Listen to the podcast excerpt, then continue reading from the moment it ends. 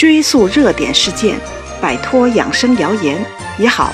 这里是彤彤中医养生妙招。每个女人都希望自己能变美变漂亮，希望自己皮肤细腻没皱纹，头发浓密润泽。究竟怎么做才能达到这样的效果呢？有人觉得花钱美容、做保养就可以了，也有人觉得这些表面功夫只能产生粉饰的效果。要想从根本上保住面子，必须内调，所以他们会为此选择中医药。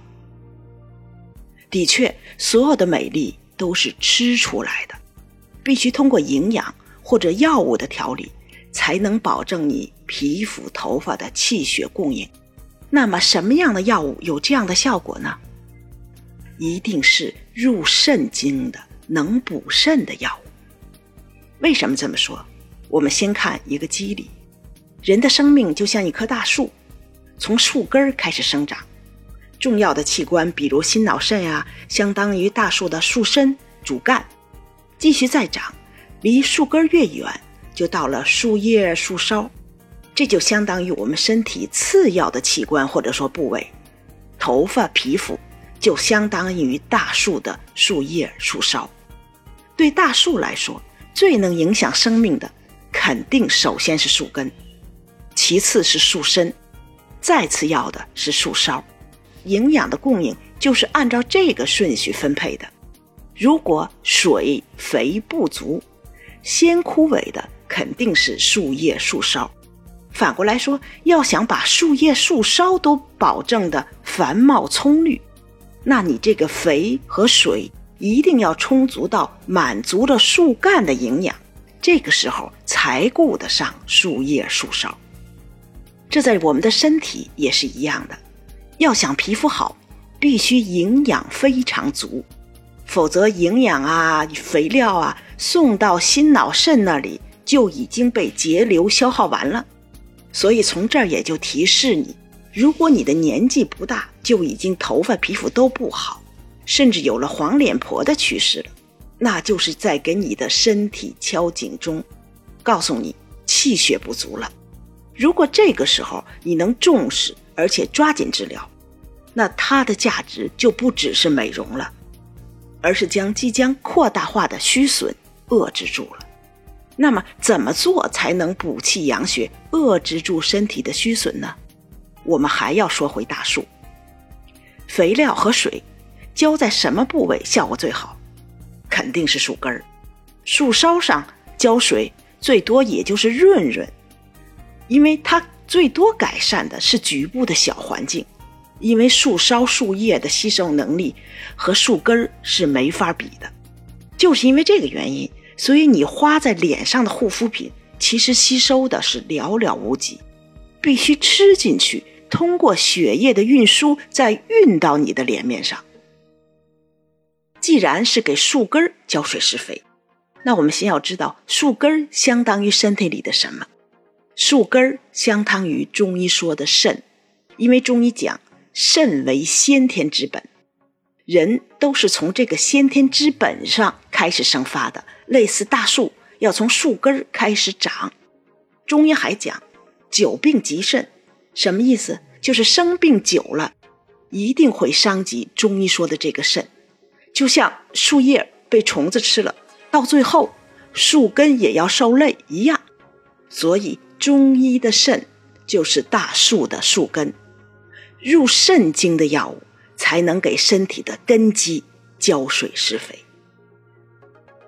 具体到我们的皮肤，决定皮肤好坏的，大家都知道是胶原蛋白、透明质酸。胶原蛋白能使皮肤有弹性，透明质酸能吸收它体积一千倍的水，能给皮肤保水，使皮肤能够吹弹可破。但是，胶原蛋白和透明质酸是哪来的呢？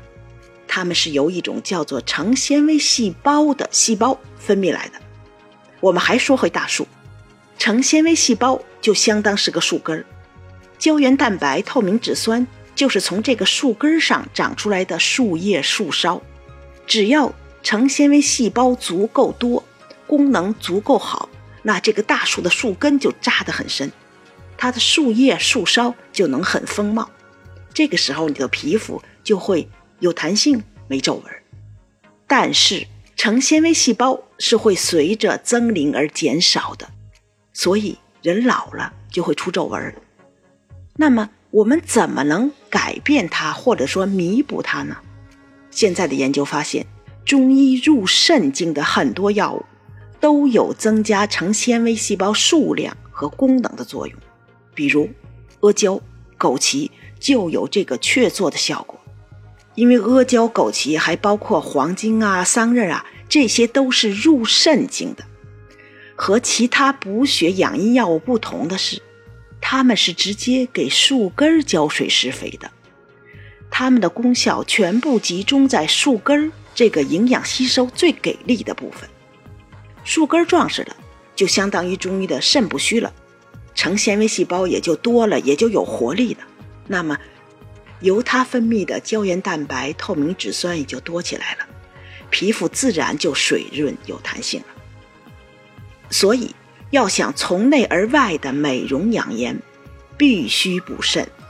那具体的做法，你可以用桑葚啊、枸杞啊，每天的去泡茶喝。桑葚就是药店买的干桑葚，超市里面也能买到，或者是用阿胶类产品，比如东阿阿胶，每天吃三到九克。我说的这些药材都是入肾经的，更重要的是药食同源，所以它们的性质非常温和。基本上所有有肾阴虚的、有这个皮肤干燥、早早就没有弹性的人都可以吃。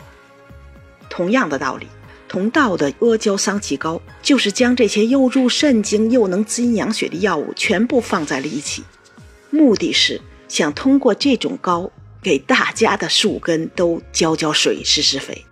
最近同道的店铺也在做活动，大家有兴趣的不妨进去认真的看一看。那么点击我收听页右上角的他的店铺就可以了。